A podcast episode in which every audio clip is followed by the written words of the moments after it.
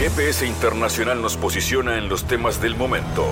Fabián Cardoso informa y analiza la realidad latinoamericana y de integración regional en una producción de Sputnik. Nueva semana de GPS Internacional con los temas que van marcando la agenda del mundo. En este caso, vamos a conocer una propuesta que el Papa Francisco, inmediatamente de ser elegido como el nuevo referente planetario de la Iglesia Católica, impulsó un proyecto de formación para jóvenes de todo el continente y especialmente del sur de América, pero con una mirada internacional, porque este proyecto, Escolas Ocurrentes, tiene su sede en varios continentes.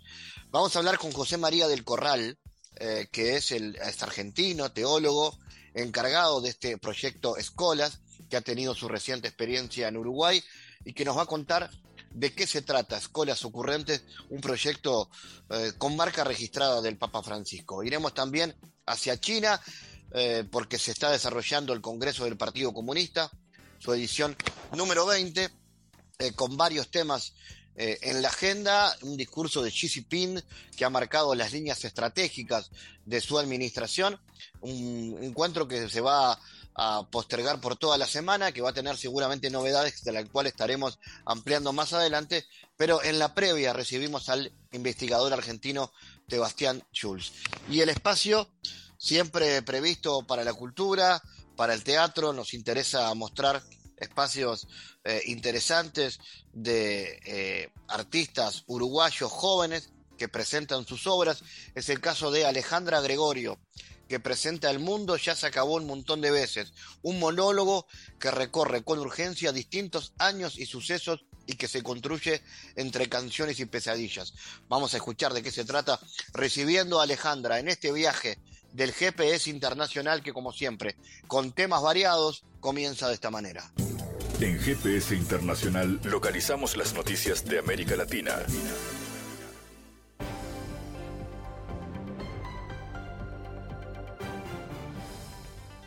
Noticias para comenzar la semana, al menos 12 personas murieron en un tiroteo que se produjo en un bar de la ciudad de Trapato, en el centro de México. La matanza ocurre apenas días después de que el gobierno local anunciara varias medidas para promover entornos de paz en la quinta ciudad de México, con la mayor percepción de inseguridad. Alrededor de las 19.51, mediante sistema de emergencias 911, se recibió el reporte de detonaciones de armas de fuego en un bar ubicado en la colonia 12 de diciembre. Tras el reporte, personal de seguridad se trasladó al lugar en el que paramédicos confirmaron el fallecimiento de seis hombres y seis mujeres. Tres personas más, según el comunicado oficial, resultaron heridas en el accidente. Las autoridades activaron los dispositivos de vigilancia en toda la ciudad y lanzaron un operativo de búsqueda para capturar a los presuntos responsables. El delantero brasileño Neymar enfrentará un juicio por fraude y corrupción el 17 de octubre. El astro del fútbol presuntamente había mentido sobre el dinero que recibió por su fichaje al equipo Barcelona desde el Santo Fútbol Club en 2013. El juicio fue solicitado por la empresa de inversiones TIS, el cual posee el 40% de los derechos federativos del jugador, al que ahora acusa de haber mentido en la cifra de traspaso al Fútbol Club Barcelona, afectando sus intereses. Según el argumento de DIS, nunca se le notificó a cuánto ascendió el costo de la operación, que según la información oficial que difundió el Barcelona, tuvo un costo de 57 millones de euros. DIS asegura que la cifra final, mucho menor a la estimación de 60 millones de euros, que según la firma valía el jugador, 40 millones habrían sido entregados directamente a Neymar y a su familia, y de los 17 millones restantes se habría obtenido el 40% de lo que correspondía por la transacción. La Organización del Tratado de Seguridad Colectiva inició la fase activa de sus maniobras de las fuerzas colectivas de despliegue rápido en Tazajistán, informó el servicio de prensa de la organización. Desde el organismo avanzan de que una conferencia de alto nivel se celebrará del 18 al 19 de octubre en Dushanbe. Hoy en Tayikistán, en el polígono de Harmaidon, se inició la fase activa del ejercicio conjunto Rubech 2022 con las fuerzas colectivas de despliegue rápido de la región de Asia Central. Se indica que en las maniobras participarán unos mil militares y más de 300 unidades de equipos militares y especiales, incluyendo aviones, helicópteros y drones. El objetivo de los ejercicios será la eliminación de las formaciones armadas ilegales que hayan intervenido en el territorio de los países de la OTSC. El número de muertos por el incendio que se produjo la noche del sábado en la prisión de Evin, la mayor de Irán, aumentó hasta ocho, reportó agencias estatales. El 16 de octubre se informó de cuatro muertos y 61 heridos, 10 de los cuales fueron hospitalizados y 51 recibieron tratamiento ambulatorio. Cuatro presos de la prisión de Evin, que estaban heridos y se encontraban en un estado crítico por el conflicto entre los reclusos y el siguiente incendio, que tuvo lugar la noche del sábado, murieron ayer por la noche, a pesar de la ayuda médica urgente que les prestaron. Agregó que otros seis heridos se encuentran en el hospital aún en estado estable. El incendio se desató durante la noche del 15 al 16 de octubre en el taller de costura del centro penitenciario, tras un conflicto en el pabellón de los reos condenados por delitos financieros. Aprovechando el tumulto, algunos presos intentaron escapar pero no lo consiguieron debido a las medidas de seguridad adoptadas. El nuevo alto comisionado de la Organización de Naciones Unidas para los Derechos Humanos, Volker Turk, asumió el cargo y desiste de planes políticos, según el comunicado en el sitio web de la organización. Turk, que fue nombrado para suceder a la chilena Michelle Bachelet, cuyo mandato venció en agosto. En el mundo de hoy, es muy importante que una voz de conciencia, razón y sabiduría suene en un mundo fragmentado. El alto comisionado para los derechos humanos debería ser esa voz, el alto comisionado que no está sujeto a ninguna agenda, que no sea la Carta de las Naciones Unidas y la Declaración Universal de los Derechos Humanos. Turk pasó la mayor parte de su vida profesional dentro del sistema de la ONU, con un enfoque en temas de refugiados, y se desempeñó como secretario general adjunto de Naciones Unidas.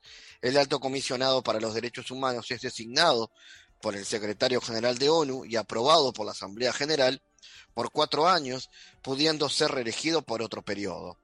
Turk fue nombrado para el, 8, el cargo el 8 de septiembre por el secretario general de ONU, Antonio Guterres, para suceder a la chilena Michelle Bachelet, cuyo mandato venció en agosto.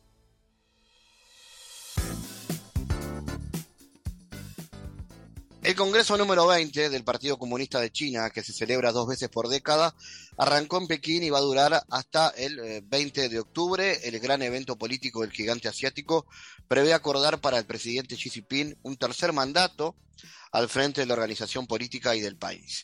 En un largo discurso de apertura del evento, Xi destacó los logros de los últimos cinco años y que el partido se esforzaría por cumplir sus objetivos de modernización para lograr lo que describió como el rejuvenecimiento del país. Nuestro futuro es brillante, pero aún tenemos un largo camino por recorrer. Debemos fomentar una firme sensación de propósito, fortaleza y confianza en uno mismo, en todo el partido y en el pueblo chino, para que no podamos ser influidos por falacias, disuadidos por la intimidación o acobardados por la presión, resumió Xi ante los 2.296 delegados que asistieron al acto celebrado en el Gran Salón del Pueblo, en el centro de la capital china.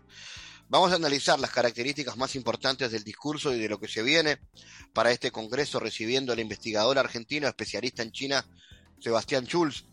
Sebastián, ¿cuáles son los asuntos de la agenda de este nuevo Congreso del Partido Comunista de China y cómo encuentra China en este contexto convulso que es la política internacional hoy? Bueno, eh, creo que ha sido un discurso del cual podemos extraer mucho jugo, teniendo en cuenta, bueno, que sabíamos que, iba, que va a ser un congreso histórico en el sentido de eh, la reelección de Xi Jinping como secretario general del partido y, allanar el camino para reelegirse como, presidente del país por un, tercer mandato, algo que no vemos desde la época de Mao.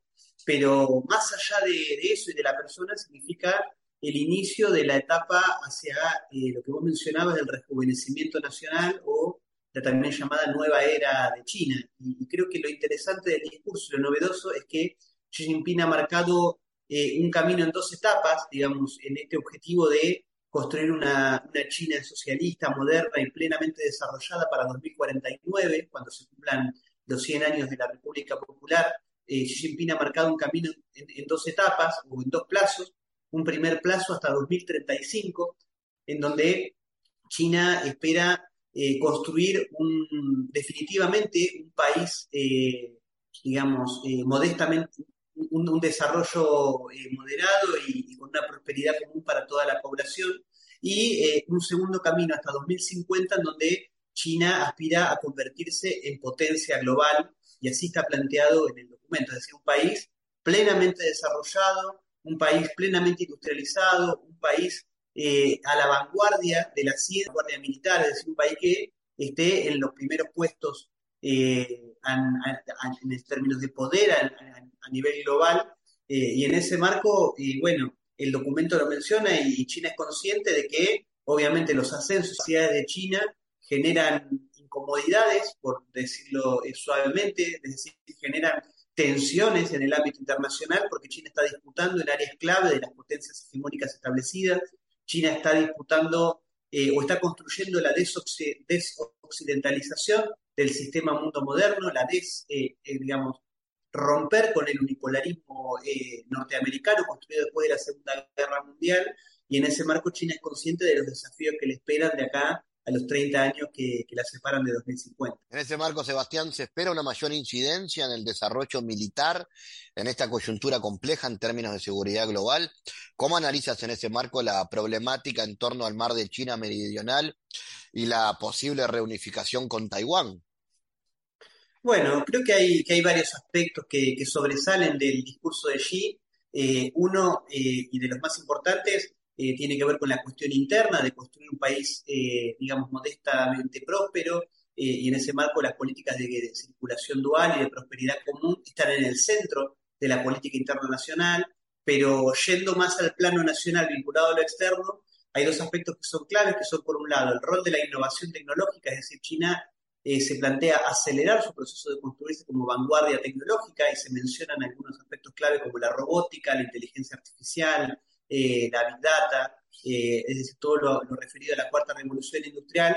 Y otro aspecto que también es, importante, y vos lo mencionás, es el militar. Es China es consciente de las tensiones que existen en el sistema internacional y si bien China, el, discurso de Xi dedicó un largo recorrido a dejar en claro que China busca un ascenso pacífico y un desarrollo pacífico, inclusive en la reunificación con Taiwán, eh, China está dispuesta a pelear en el caso de que sea necesario y para eso, eh, digamos, eh, las tareas del partido tienen que ver con modernizar fuertemente su ejército. Eh, también lo planteó en dos etapas, digamos, toda esta política está enmarcada en las dos etapas que te mencionaba antes, es decir, construir un ejército moderno para 2035, un ejército en donde la ciencia y la tecnología jueguen un rol fundamental, y, digamos, un ejército de primera línea a nivel mundial, por no decir uno de los, el ejército más importante del mundo para 2050, China sabe que para, digamos, eh, de alguna manera eh, cambiar los cimientos sobre los que se sustenta el orden mundial,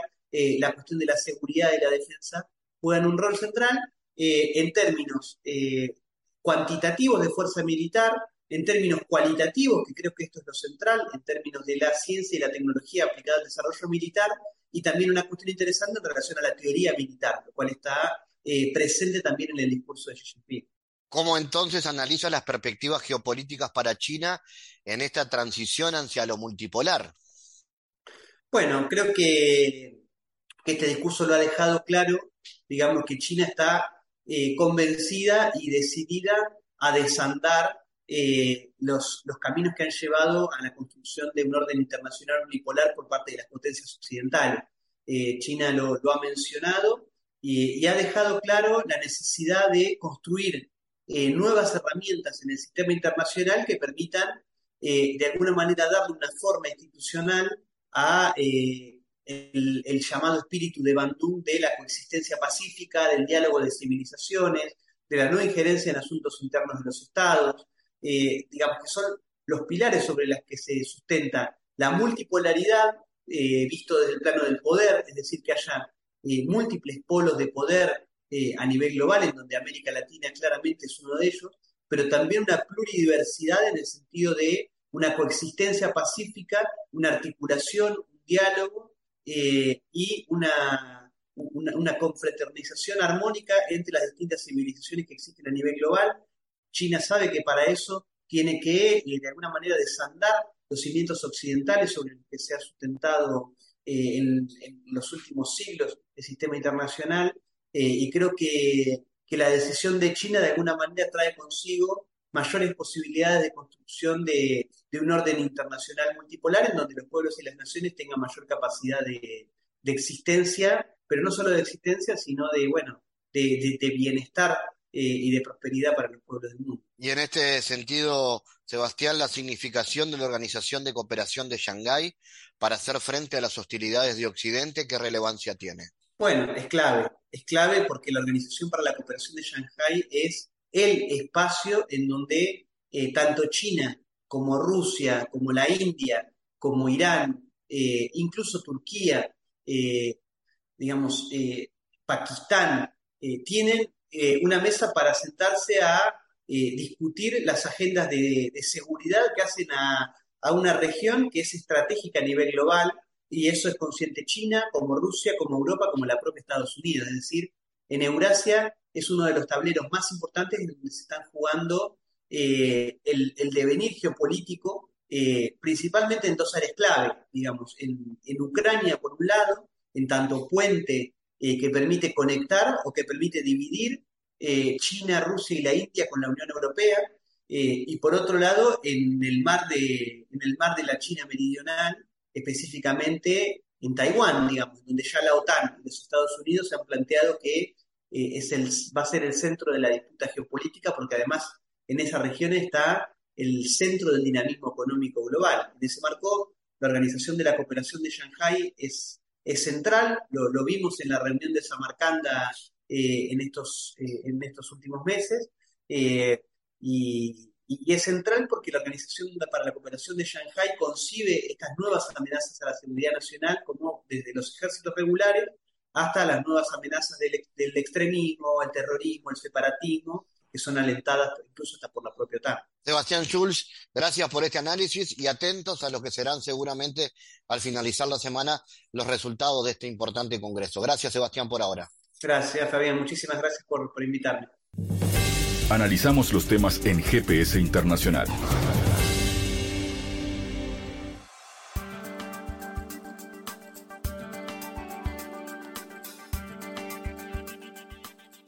Bueno, vamos a conocer en este bloque del programa al proyecto Escolas Ocurrentes, este proyecto que ha eh, soñado el Papa Francisco. Desde sus inicios soñó Escolas como la posibilidad de dar una respuesta concreta al llamado de esta época, confiriéndole la tarea de educar en la apertura al otro, en la escucha que al reunir los pedazos de un mundo atomizado y vacíos de sentidos, comenzar a construir la cultura del encuentro. Eh, vamos a conocer de qué se trata esto, porque Escolas ha llegado al Uruguay también, ha tenido un proyecto en el departamento de Canelones, pero en realidad está presente en muchos países del continente, 16 países a nivel internacional. Eh, vamos a recibir a José María del Corral, director de este proyecto Escolas. Bienvenido, José. De, primero, ¿de qué se trata y qué fue lo que soñó alguna vez el Papa Francisco como proyecto dedicado especialmente a jóvenes. Bueno, eh, muy buen día, eh, gracias por llamar. El, Papa sigue soñando, creo que eso es bueno, no ha dejado de soñar. Y, este sueño comenzó mucho antes que él sea Papa. Eh, comenzó en el fin del mundo, como él dice, en, en Argentina. En ese momento, cuando Jorge Bergoglio, el actual Papa Francisco, asume como pastor, como obispo en Buenos Aires. Para aquellos que no recuerdan, mi país, Argentina, se encontraba en una crisis muy profunda, que no solamente fue económica, con la expresión del corralito del 2001, sino también social y cultural. La gente sacaba a la calle las cacerolas que usaba para cocinar, pero en este caso era para golpear. Había un coro de cacerolas en las calles, gritando que se vayan todos. Ya no creían en la clase política, ni unos ni de otros. La gente se empezaba a enfrentar por el hambre y robaba mercadería de los vecinos. Había un caos social, político y cultural. Era un todos contra todos. En ese momento Jorge Bergoglio, obispo de Buenos Aires, asume y me convoca como educador, como pedagogo, y me dice que le preocupa en ese contexto qué le pasa a los jóvenes. Su gran preocupación, y sigue siendo, era qué le pasa a los jóvenes. Yo le propongo, en vez de darle una respuesta como especialista, prefería convocarlos, reunirlos y que él mismo los pueda escuchar. Me dijo que sí, y ahí se me ocurrió irme a la AMIA, donde explotó la bomba de la comunidad judía, y pedí 15 adolescentes. Lo mismo, cuando obtuve esos 15 adolescentes, me fui al centro islámico a buscar otros 15 chicos musulmanes. De ahí a los pastores evangélicos a buscar 15 chicos evangélicos. Con chicos de escuelas públicas y privadas, católicos, evangélicos, musulmanes y judíos, armé el primer encuentro. Claro, no sabía en ese momento que mi jefe iba a ser el Papa Francisco y que ese encuentro iba a ser el principio de escuelas a nivel mundial. Esos chicos no solamente se encontraron ese día, sino durante seis meses trabajaron duros en un diagnóstico de la sociedad desde el punto de vista de los jóvenes y al terminar presentaron en la legislatura un proyecto de cómo cambiar la cultura desde la educación. Ese proyecto en Argentina rota se aprobó por unanimidad de todos los partidos políticos. Fue la ley 2169. ¿Qué pedían esos jóvenes? Una educación que tuviera que ver con sus vidas y no con aprobar materias repitiendo en los exámenes. Una educación que los incluya, que genere la cultura del encuentro. Así comenzó la historia de escuelas ocurrentes en el mundo. Excelente, José. ¿Cómo definimos la cultura del encuentro? ¿Qué, ¿Qué, sería en términos concretos? En términos concretos son experiencias educativas que se hacen juntando, reuniendo colegios y chicos que están fuera del colegio durante una semana. Esos chicos que, si, como ellos mismos dicen, si se ven por la calle cruzarían, esos chicos arman un aula sin paredes. Durante una semana cada gurí, en vez de ir a su colegio, a su liceo, a su instituto privado, va a un mismo lugar, como el que acabamos de vivir en Canelones. Durante esa semana se conocen, se pueden mirar los ojos, pueden vencer los prejuicios que nosotros los adultos permanentemente les tiramos sobre la cabeza. Durante esa semana, a través del arte y del juego, tenemos la capacidad de abrir el corazón a fondo y que salgan esa pus esas cosas que tanto les duele y tanto los contamina. Una vez que lo ponen sobre la mesa y tienen nombre y apellido, la violación, el acoso, la droga, la salud mental, como salió en Uruguay, una vez que está eso sobre la mesa, tienen que buscar soluciones concretas para darse cuenta que la política se hace de abajo para arriba y no de un genio de arriba para abajo. Esto hizo que en San Antonio de los Cobres el suicidio adolescente de 30 chicos por año en una población de 7.000 habitantes pasara a cero hasta que llegó la pandemia. Hay 37 casos verificados por los organismos internacionales donde se revirtió absolutamente esta cultura del descarte en la cultura del encuentro. Eso significa la cultura del encuentro. Que un pibe no se tire de un puente porque no tiene sentido su vida. O que otro pibe no mate a otro porque lleva el color del pelo o su pensamiento de otra manera. Por esta experiencia, el Papa a nivel internacional, lo primero que nos pidió hacerla fue con palestinos israelíes. Hoy se está haciendo 70 países del mundo en los cinco continentes. Eso iba a preguntarte, ¿dónde están hoy? ¿En qué lugares? Que son además muy diversos, porque bueno, conocemos la experiencia de Uruguay en Canelones, Hablábamos fuera de nota la experiencia de la Villa 31 en Buenos Aires, pero están en lugares muy diferentes, muy, con culturas muy diferentes, donde se pueden encontrar historias muy diferentes. Esta, esta experiencia eh, eh, se está haciendo y se hizo en Argentina, en todas las provincias argentinas, incluso dentro de unos días más se va a hacer esta experiencia en Ushuaia, en el fin del mundo del fin del mundo, eh, pero por supuesto que además se está haciendo en Chile, en Brasil, en Paraguay, en Perú, en El Salvador, en Haití de manera permanente. Eh, todos estos son equipos permanentes. Eh, bueno, en, todo México, Panamá, Colombia, eh, España, Portugal, Italia, todo permanente, ¿no? En Rumania, donde me voy ahora, en, en, Mozambique y otros lugares de África, en Asia, en Australia, eh, está en 70 países de los cinco continentes y tenemos una lista de espera de países de más de 40. En todos entonces esas historias aparecen y hay que aclarar que muchas veces se dan países donde de repente la, la iglesia en sí o el, Vaticano no tiene presencia. Lo que quiero decir, o no, o no tiene tanta presencia, no es lo mismo en Argentina que en Uruguay, por ejemplo. Quiero preguntarte eso, José, porque para saber de qué manera el Papa monitorea y sigue esto, tomando en cuenta que es un proyecto independiente. Bueno, eh, él es el creador del proyecto. Para empezar, yo simplemente lo que he hecho fue implementarlo y acompañar a los jóvenes en esta metodología que se fue desarrollando y cultivando en el tiempo. Pero así como él este, lo creó, como decíamos, en su etapa en Buenos Aires, él vio la necesidad de también implementarlo a nivel mundial y por eso eh, el, dos años estuvo a experimento a nivel mundial, se llama así experimento, y después el 15 de agosto del 2015 firma el decreto convirtiéndola en una fundación de derecho pontificio. Y este año él firma dos decretos, uno de reforma a la curia vaticana, el 19 de marzo de este año, y el otro decreto que firma justamente es reconociendo a escuelas ya como un movimiento educativo internacional. Así que eh, no solamente estuvo, sino que está presente, porque él sigue creyendo que si no cambiamos la educación, el mundo no va a poder cambiar. Si no cambiamos la educación, no va a cambiar la política ni la economía. Si no cambiamos la educación, no va a cambiar el desastre que estamos haciendo con nuestra casa común. Eh, José, bueno, hay, hay mucho para, para preguntar sobre el proyecto Escolas. Eh, sé que ustedes además trabajan una, una escuela de formación política, ¿sí? así se, se llama, que es paralelo a este proyecto Escola o es parte del proyecto Escolas.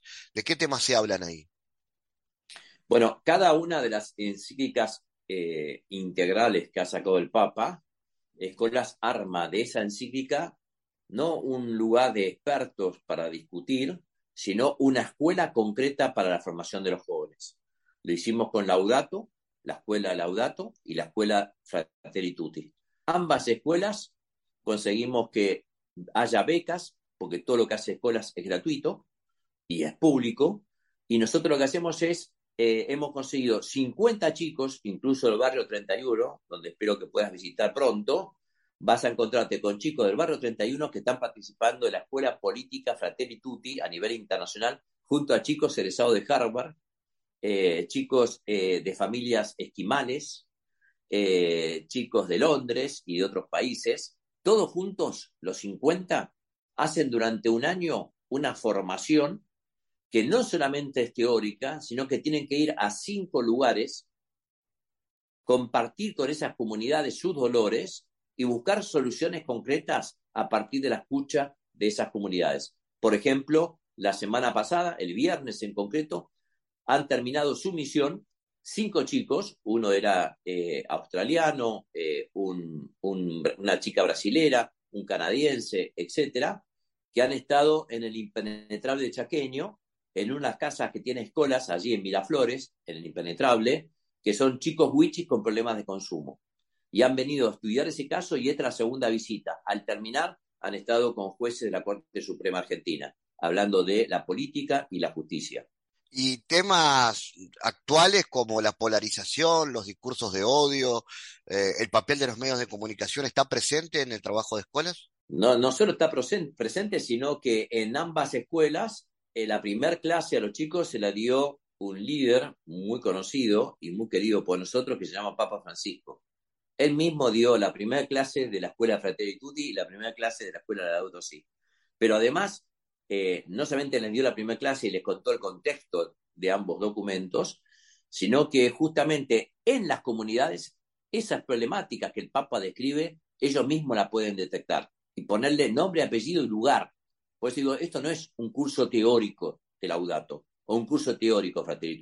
Lo viven desde los lugares concretos que ellos van. Y desde ahí tienen que pensar soluciones concretas.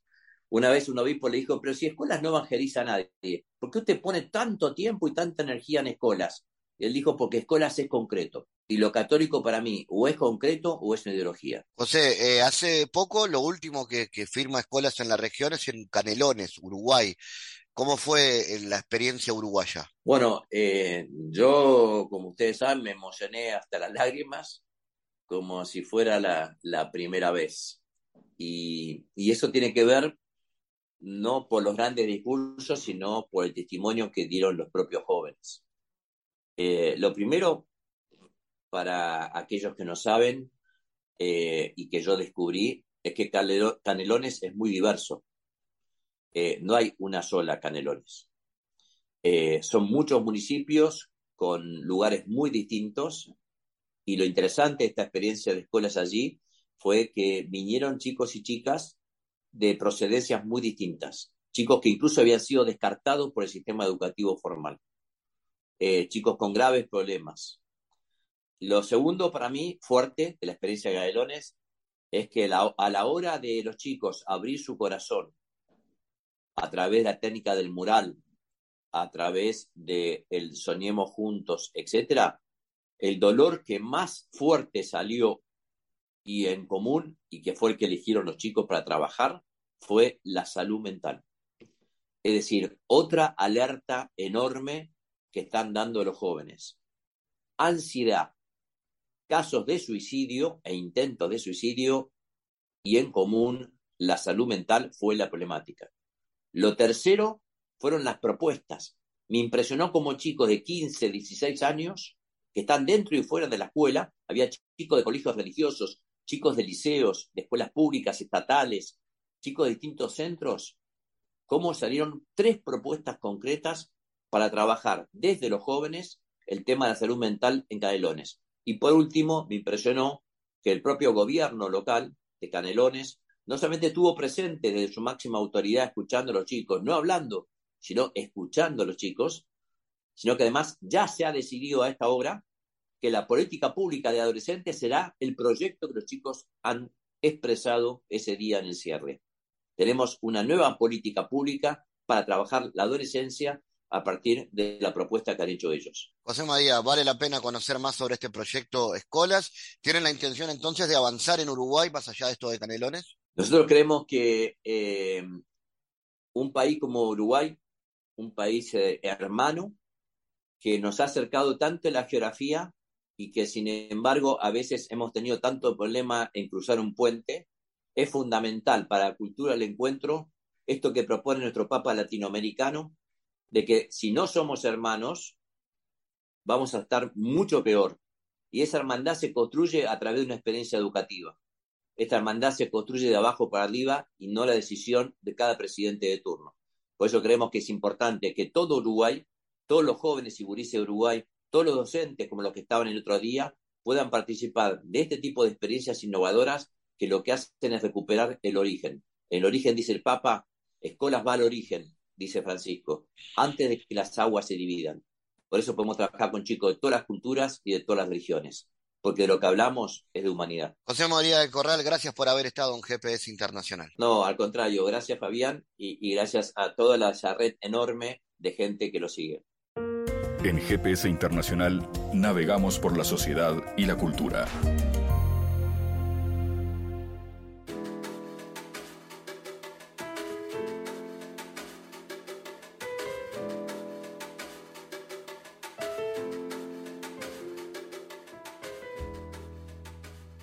El mundo ya se acabó un montón de veces, es un monólogo que recorre con urgencia distintos años y sucesos, que se construye entre canciones y pesadillas, que deambula entre un grito y varias llamadas telefónicas, que invoca a una infancia y a un padre o al recuerdo de ese padre, mientras el mundo se sigue terminando y la vida se sigue viviendo.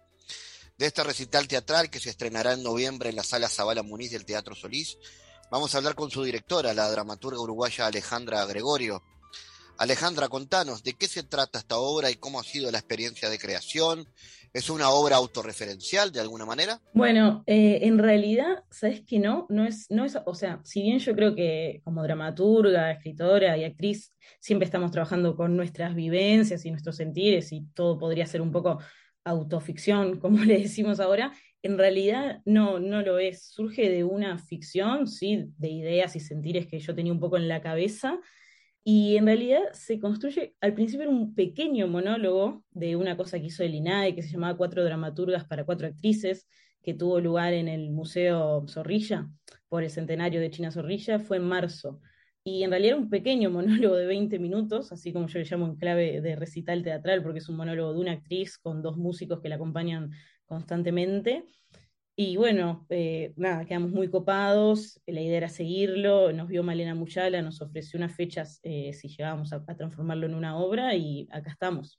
¿Cómo ha sido el trabajo de producción con el equipo de creación y cómo dialoga la música con el monólogo tuyo? Bueno, dialoga eh, totalmente y completamente porque en realidad se fue, yo, si bien el texto lo escribí yo sola, no fue que lo fuimos construyendo así, que, a veces se hace desde, desde improvisaciones o construyendo con la actriz, sino que lo escribí yo, pero después eh, es un trabajo eh, en equipo de que, bueno, empezamos a trabajarlo con la actriz y la música también improvisa con ella al principio, ¿no? En los ensayos improvisa, va tirando cosas según el ritmo que también eh, le mete un poco la actriz a cada parlamento. Y bueno, después es desechar un montón de cosas que, bueno, que decís, ah, esto no funciona, esto sí, empezar a fijar.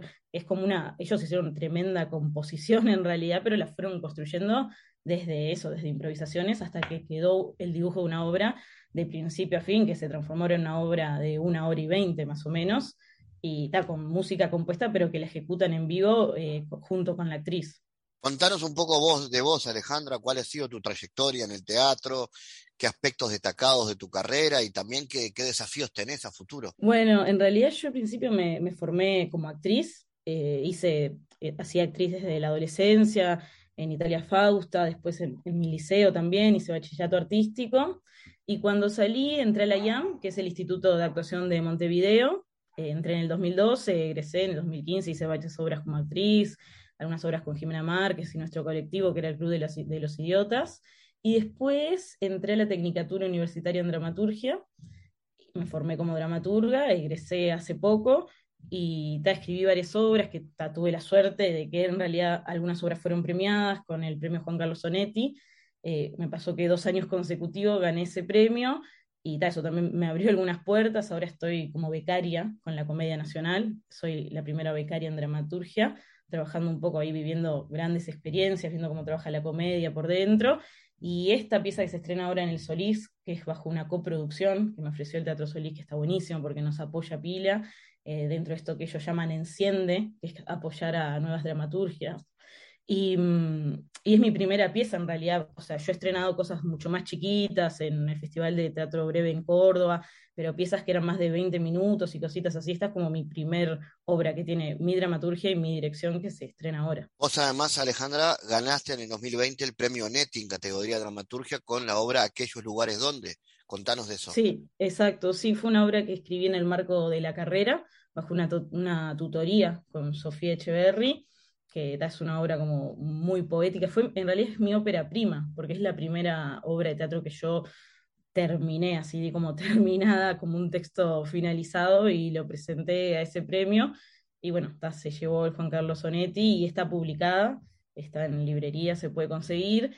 Y lo que me sucedió fue que al año siguiente, medio, tenía, escribí otra obra que se llama Acostarse a la orilla de una tajadura, y la presenté y de forma muy inesperada eh, ganó nuevamente, incluso me hicieron una broma, que es que me invitaron a, a, entregar el premio como ganadora del año anterior, y cuando lo fui a entregar, en realidad era para mí, que fue un momento muy, muy, muy raro y gracioso a la vez, que todos se reían, pero yo no entendía nada. Y ese libro sale publicado justo ahora también en noviembre, pero mm, sale con la editorial UM, que, que es algo muy bueno también del premio Neti, que, que ha hecho cambios y ahora las publicaciones salen con editoriales uruguayas. Y Alejandra, entonces, volviendo al mundo se acabó un montón de veces, ¿cuántas funciones y qué días van a ser? ¿Y hay proyección de continuar en cartelera? Bueno, eh, en principio estrenamos el primero de noviembre y tenemos funciones el primero, el 2 y el 3, después el 7, 8, 9 y 10, y el 15, 16 y 17, vamos siempre entre semana, más o menos lunes, martes, miércoles y jueves, y eh, son esta primera temporada de este año son esas 10 funciones, Y bueno, la idea nosotros, para nosotros es un trabajo sobre todo con mucho amor y mucho disfrute, que nos encanta, amamos hacerlo. Esperamos que el público acompañe y también lo disfrute y ojalá tenga mucha más vida, ojalá lo podamos mover por distintos lugares, sí. en principio enfocarnos en estas difusiones, que es bastante, sobre todo en la Zabala Muniz, que es una sala muy linda y es grande. Y bueno, si nos va bien, ojalá que sí, que se pueda seguir haciendo y que se vea en muchos lugares también. Es una obra como para llevarla a otros lados. Alejandra Gregorio de El Mundo se acabó un montón de veces. Gracias por estar. Bueno, muchas gracias, Fabián.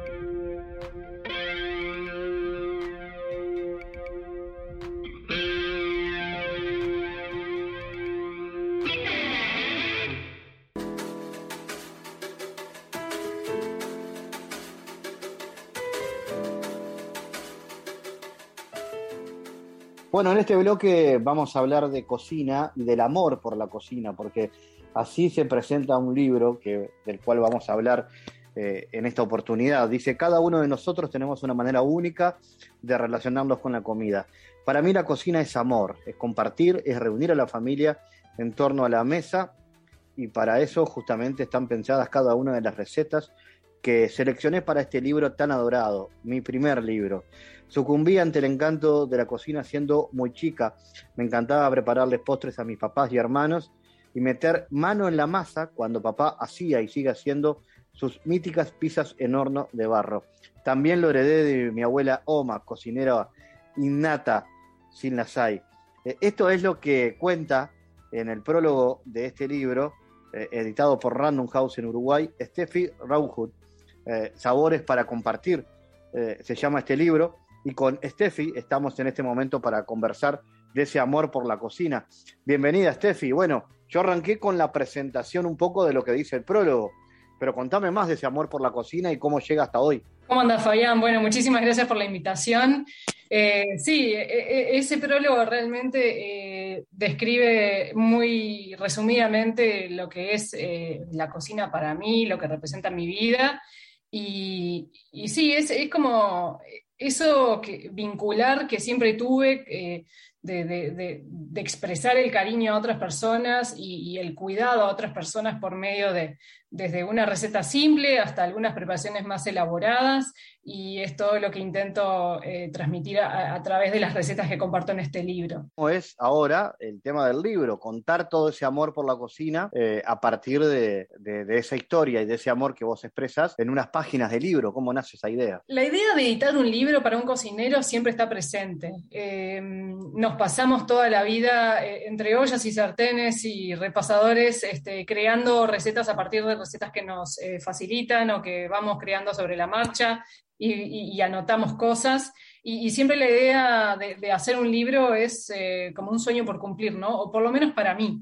Y estaba en el pendiente, sin dudas, pero no lo buscaba activamente hasta que un día eh, me contacta Clara Amengual, que es la editora de mi libro, y que mm, me propone hacer un libro con, en esa casa editorial que además es mega, es, internacional. Entonces, este, ahí es como que cuadró todo, yo ya tenía además un montón de contenido realizado, contenido probado por eh, mis seguidores, eh, avalado, y eso obviamente em, le dio un marco de, bueno, vamos a hacerlo. Vos tenés un especial vínculo con tus seguidores en redes sociales que te permite tener esa ida y vuelta, ¿no? Y esa relación ya construida. Sí, y eso justamente es lo que también me ayudó muchísimo a, poder hacer el trabajo de edición, de qué recetas poner, por dónde llevar el libro, que si no hubiese tenido previamente ese ida y vuelta tan rico,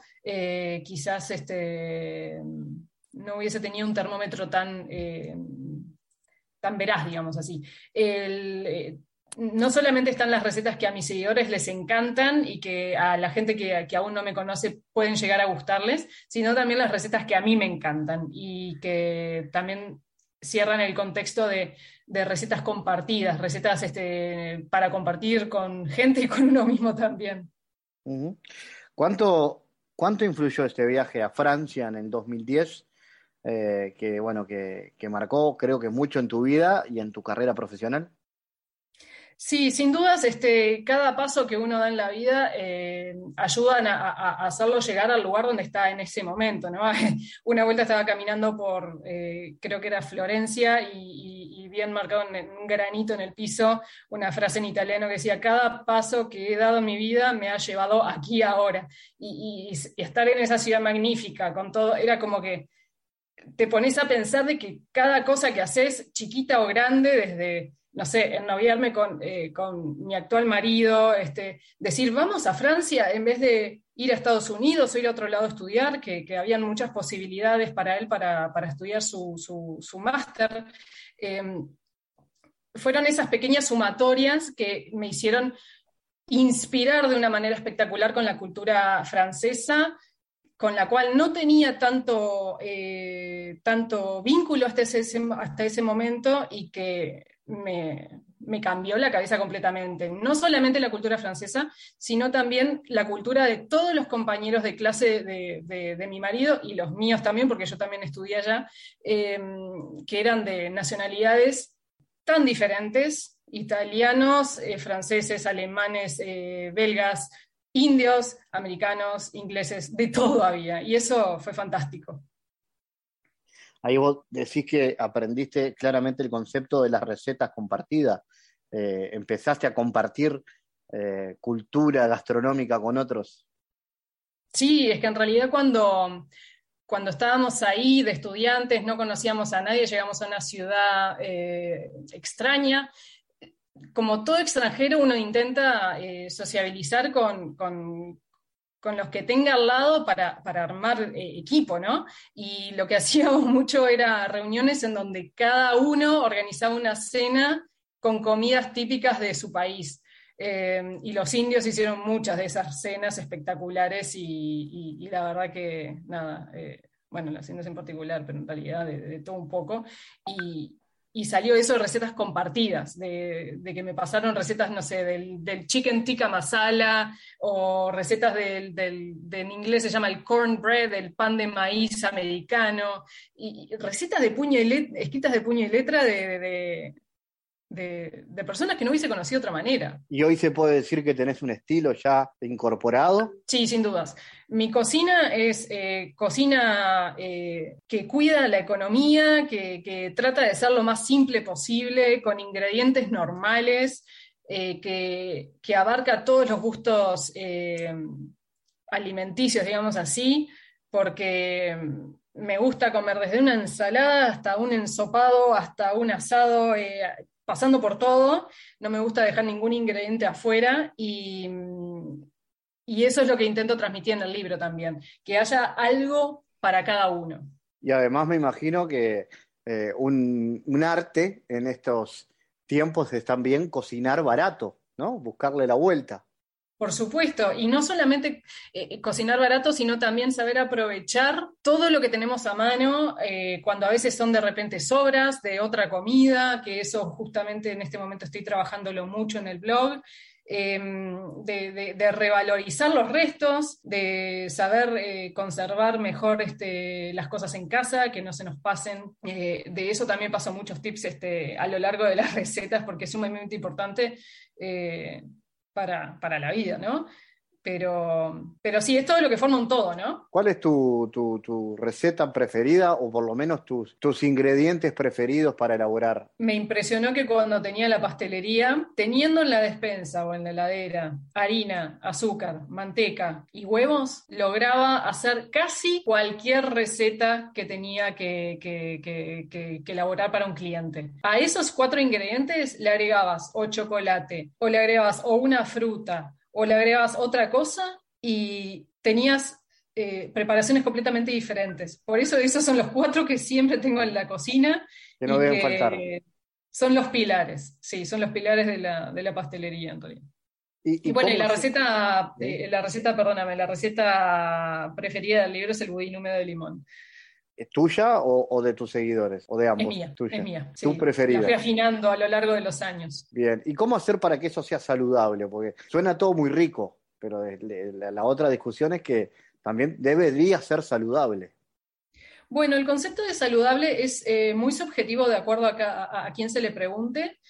Y para mí saludable es comer eh, de todo un poco y de nada demasiado a menos que eh, el médico contraindique algún eh, ingrediente en particular, porque o sos celíaco y no puedes comer derivado del gluten, eh, del trigo, avena, cebado centeno, o si tenés alguna, mm, alguna intolerancia, para mí comer saludable es comer de todo un poco y nada demasiado. Primeramente por un tema nutricional y segundo, pero no menos importante, por un tema emocional, emotivo y, de salud mental. yo lo veo así.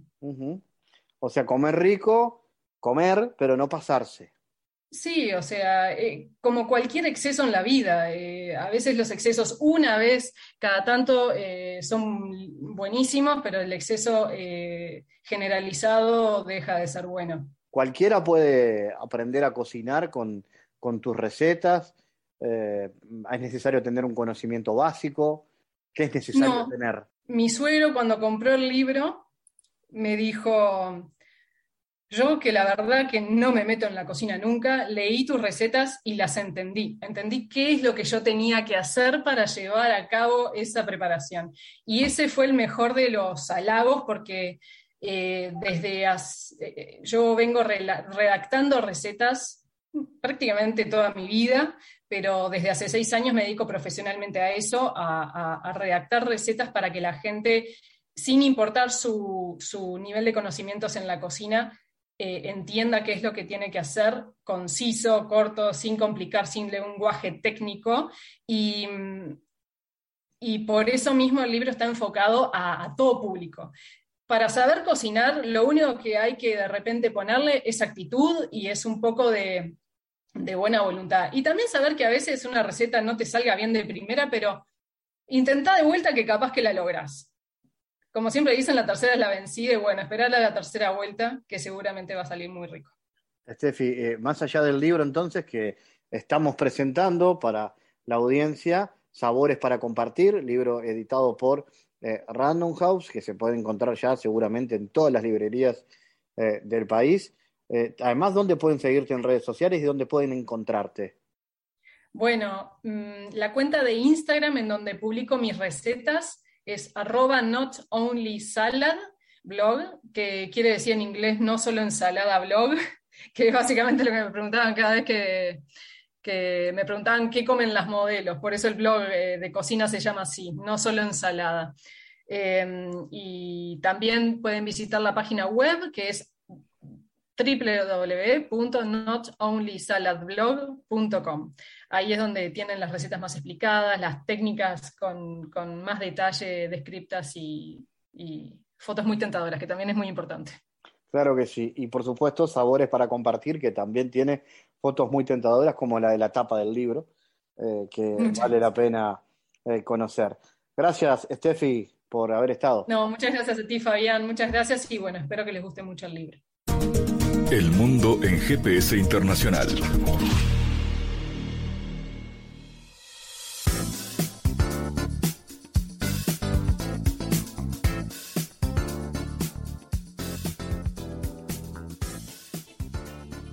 En Diálogos Geopolíticos analizamos diversos asuntos que atañen a la política mundial, desde el abordaje de los ámbitos multilaterales de articulación política a nivel global hasta las cualidades y los propósitos de las configuraciones regionales, tanto en América Latina así como en otras regiones. Nuestro objetivo es poner foco a una gran diversidad de temas que atañen a la geopolítica en el mundo contemporáneo. Para eso vamos a recibir a Santiago Caetano, aquí en GPS. Bienvenido, Santiago.